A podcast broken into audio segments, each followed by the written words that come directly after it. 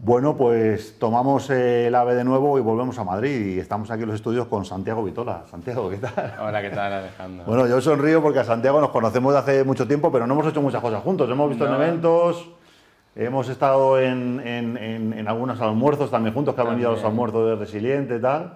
Y bueno, yo, yo conozco que, que lideras eh, eh, pues una escuela ¿no? de, de negocio y ahora estás con, con, esto que se llama el, el, el, FEPED, ¿no? el think tank. Bueno, cuéntanos un poco, cuéntanos en qué estás. Un poco de todo, cuéntanos tu background un poco para que la gente te sitúe. Yo soy un emprendedor digital que, que no sabe parar. O sea, tengo la cabeza siempre con ideas. El 95% de las ideas que se me ocurren finalmente no las ejecuto, pero ahí las tengo. Yo me voy a hacer millonario haciendo esto, ¿no? Como todos los. ¿Qué pedazo de idea? Luego al día siguiente te levantas y dices no, venga, vamos a seguir en el camino en el que estamos. Vamos a seguir. Pero bueno, he hecho muchas cosas. Eh, lidero sobre todo la Escuela de Negocios. Mm. FEPED es un proyecto que inicié hace ya mucho tiempo, que es el Foro de Emprendedores y Profesionales en las Economías Digitales. Y después, eh, bueno, hago otros proyectos también, eh, sobre todo yo como me gano la vida realmente a día de hoy, es como consultor de negocios, ofreciendo consultorías estratégicas, consultoría de cultura de la empresa, consultoría de transición de la formación, bueno, todo ese tipo de, de consultorías para ayudar a las empresas.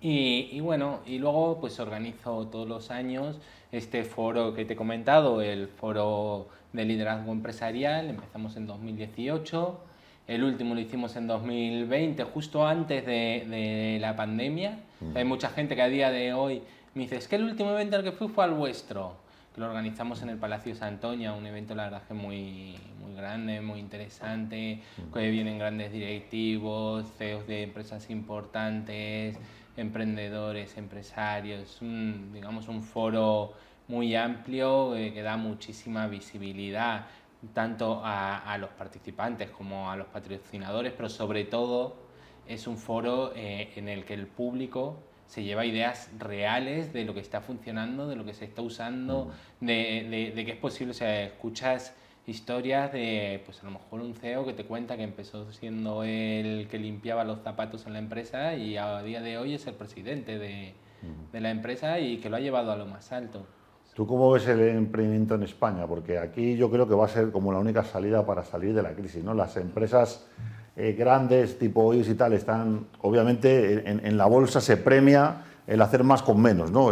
cada vez que hay una empresa que anuncia eh, un, despido, eh, las acciones suben, las empresas tienen que optimizarse y esto va a ser un continuo. Pero ¿qué pasa? Sale la gente a la calle y de pronto un profesional que viene del sector de la banca o bueno, del sector de la tecnología, del sector que sea, eh, resulta que para ser emprendedor no solamente tienes que saber de lo que tú seas profesional, sino que hay que ser un Superman, ¿no? Porque hay que saber de impuestos, hay que saber vender, como hemos hablado con Juanra, hay que saber de, contabilidad, hay que saber eh, de, ser líder de equipos, hay que saber contratar a gente, qué perfiles, ¿no? ¿Qué te encuentras tú? ¿Tú ves a los emprendedores que llegan a vuestros foros eh, preparados o perdidos? Bueno, e, en, ese hay muchas preguntas implícitas. Voy a intentar responderla una por una. Primero, ¿cómo veo en España todo el ecosistema emprendedor?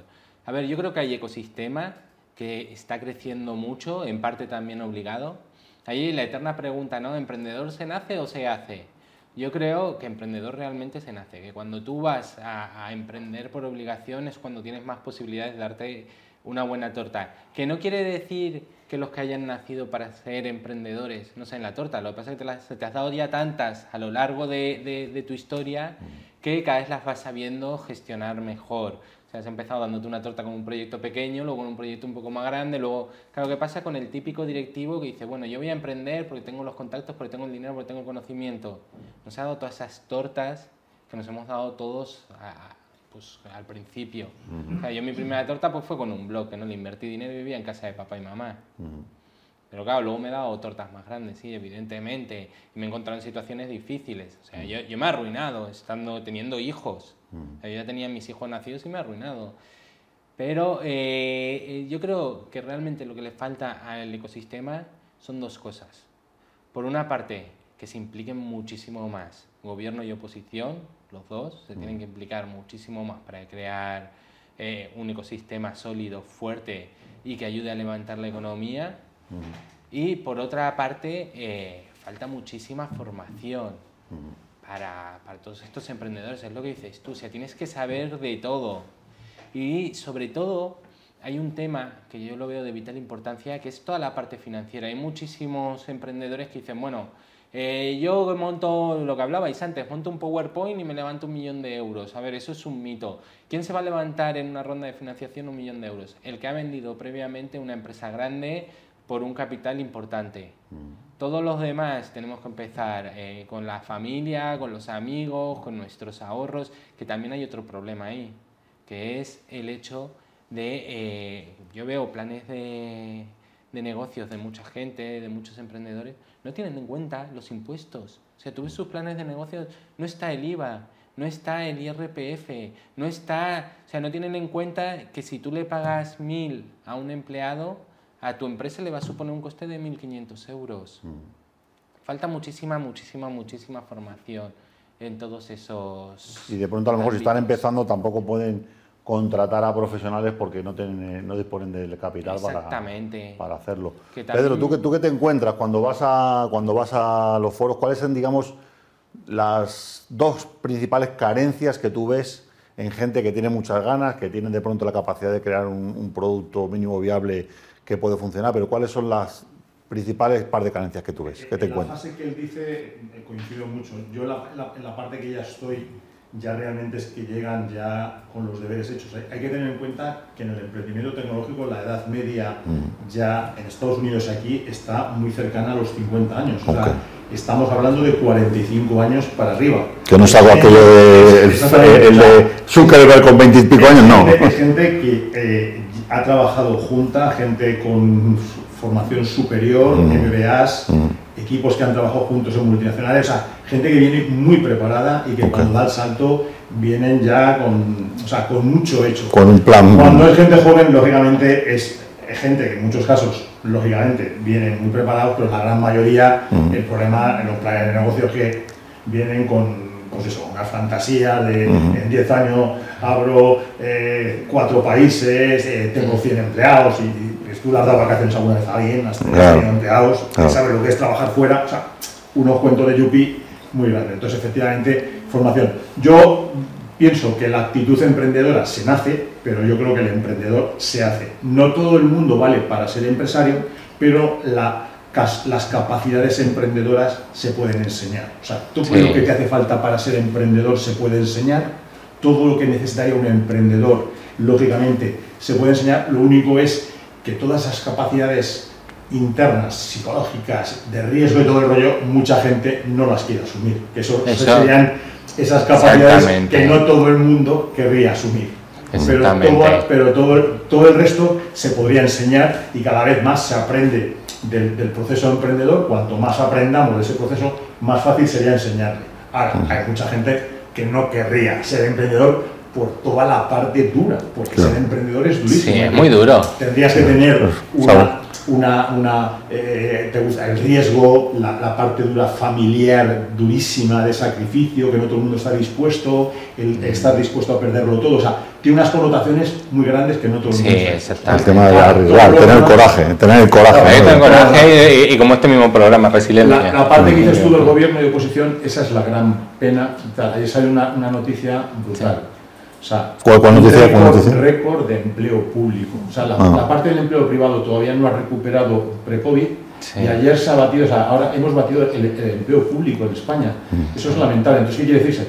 Que se vive muy bien con un empleo público. Sí, no, está claro. Y al gobierno la oposición le preocupa. O sea, realmente, entonces, lo que estamos creando es un monstruo. O sea, ojalá todo lo que está creando Juan Roch en Valencia, que las palabras suyas el empresario es el único que crea riqueza. El empresario crea puestos de trabajo, los puestos de trabajo crean riqueza, la riqueza crea bienestar. Es un círculo virtuoso.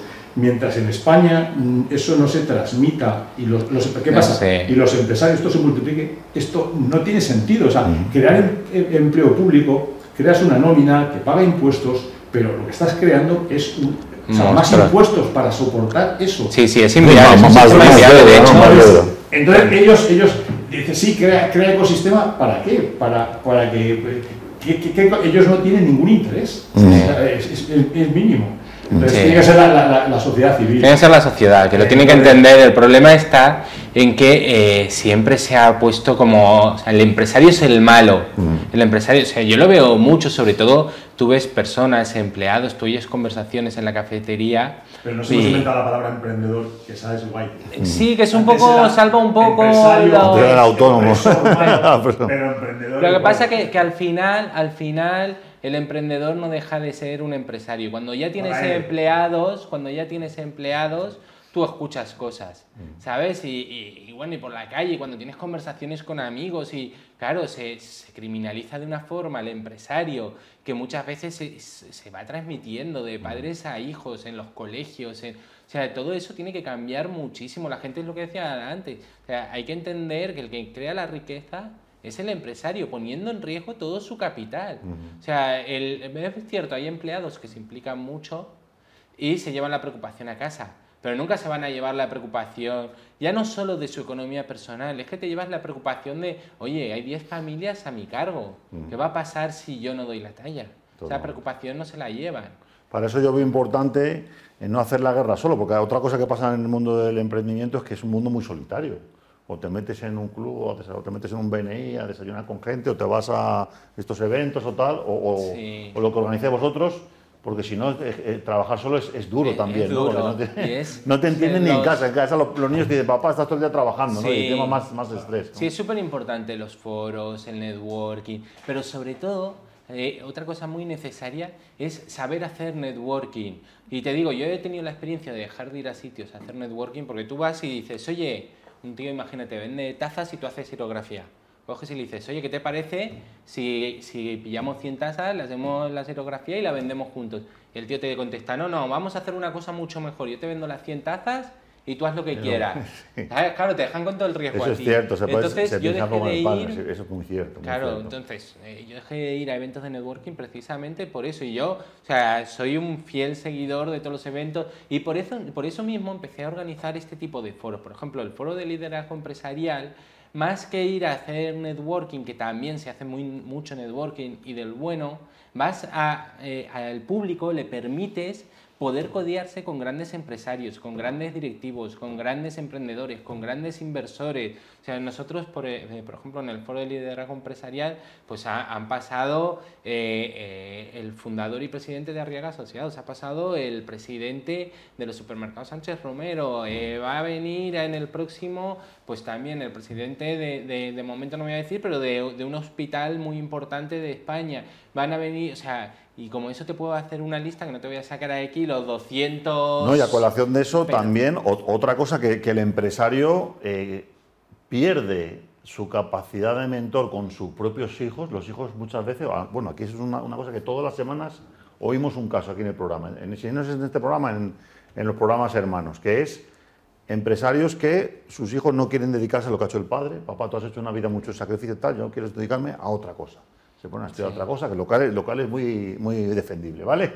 Pero empresas que no tienen herederos y empresas que cierran o son vendidas o mal vendidas cuando ya está el, el modelo de negocio funcionando, ya tiene la atracción, ya tiene la financiación, ya tiene las oficinas compradas, pagadas, los- los- todo, Sí. y está la maquinaria funcionando, resulta que los hijos, es que papá, es que todo el día te dedicas a tal, No, y eso es dramático. Yo, eso lo ¿eh? vi- yo mi, en mi caso ha pasado, mi padre también era emprendedor, tenía su empresa y al final ninguno la hemos heredado, porque cada uno nos hemos ido dedicando a lo suyo. Yo en ese sentido, por ejemplo, sí que voy poco a poco formando a mis hijos en las distintas opciones. O sea, todavía son pequeños, tienen 7 y 9 años, pero les digo, oye, mira, en el futuro tú vas a poder trabajar o de funcionario o trabajador por cuenta ajena o vas a poder ser emprendedor. A partir de aquí hay una cosa muy cierta. Ya los negocios no son como eran antes. Antiguamente un negocio era para que lo heredasen los hijos, los nietos, los bisnietos. A día de hoy yo creo que, que es- mm, hay dos modelos diferentes. Uno que todavía sigue un poco en esa línea, pero todos los, los negocios que están ahora evolucionando, que son más digitales, funcionan mientras funcionan. O sea, yo, por ejemplo, en mi caso, yo eh, hoy soy el director de esta escuela de negocios, pero es que mañana soy el director de no sé qué, porque si esto deja de funcionar, enseguida evoluciono y me voy a esto. O sea, yo voy pivotando, voy haciendo...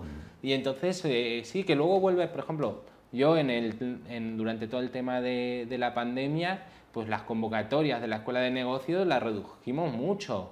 Mm. Y empecé a dedicar más tiempo a todo el tema de consultoría, porque había un nicho de negocio muy importante ahí, muchas empresas que tradicionalmente habían funcionado en presencial y que tenían muy buenos resultados, de repente se encontraron una barrera tecnológica importantísima, porque eso a un nivel de pequeño empresario lo puedes solucionar fácil eh, con Zoom. Pero cuando ya eh, te enfrentas a una gran empresa a nivel nacional, a nivel internacional, pues se encuentran con muchas barreras, pero ¿cómo hacen para que controlar a todos sus empleados, como habíamos dicho antes? ¿Cómo hacen para llegar a, ese proveedor con el que, que, necesitan o a ese futuro cliente? ¿O cómo hacen para mantener la relación que antes era, pues oye, pues llamo a mi cliente, nos tomamos un café, le cuento el producto nuevo, se lo vendo. Ahora, ¿cómo lo hacemos todo eso? Pues ahí hubo un nicho de mercado importante. Entonces yo vi ese nicho y me fui a ese nicho y reduje el tiempo que dedicaba al tema de la escuela. Y como eso te puedo decir... Sí, al final hay que pivotar. Cuéntanos, Santiago, ¿cuándo es el siguiente foro? ¿Ya tenéis fecha? Eh, sí, mira, te cuento. El foro de liderazgo empresarial es el 14 de junio, es una jornada completa, empieza a las 11 de la mañana, termina a las 9 y media de la noche. Vamos a tener en medio una comida, también al final del todo vamos a entregar unos premios y después hay un tiempo de after work para tomar un poco unas copas, hacer networking del bueno y por en medio que, tenemos tenemos mesas de debate, tenemos ponencias, tenemos entrevistas a empresarios muy importantes del ecosistema empresarial español y eh, bueno, un poco es un evento diferente, dinámico y es un espacio muy bueno para poder tanto aprender como para hacer buenas relaciones. Y bueno, yo invito a todo el mundo que le interese apuntarse, que se den prisa en sacar la entrada, porque de verdad que se venden muy rápido las entradas, además ahora las tenemos a precio reducido, las tenemos a 15 euros, luego van a ir subiendo de precio y que se den mucha prisa. Pueden sacar las entradas en santiagovitola.com barra FLE o buscar FLE de, Foro de Liderazgo Empresarial o meterse en Eventbrite, buscar la fecha del 14 de junio de 2022 y también lo pueden comprar por ahí. Es una gran oportunidad tanto para los, el público asistente como también aprovecho para tirar mi cuñita publicitaria para patrocinadores.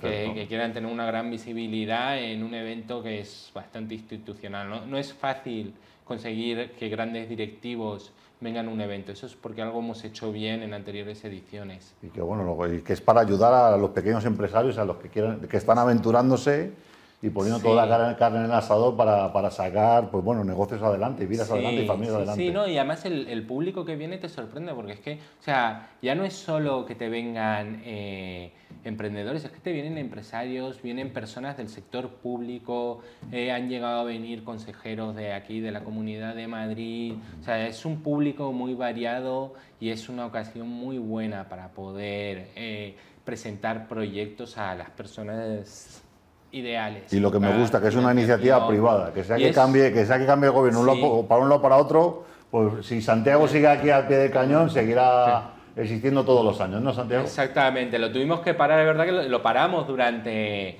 pues, durante la pandemia, no hemos hecho en el 2021 el evento, en el 2022 sí además lo hacemos en junio al amparo de que va a hacer buen tiempo, de que la pandemia va a estar bastante más controlada. Y que podemos estar en una terracita luego. Podemos luego estar en una terracita, sí, sí. Qué bueno, pues nada, os esperamos. Muchas gracias, Santiago. ¿eh? Muchas gracias a ti. Bueno, pues vamos a pasar a la parte final. Antes os ponemos un mensaje de patrocinador y vamos a hablar con Carlos Rojo.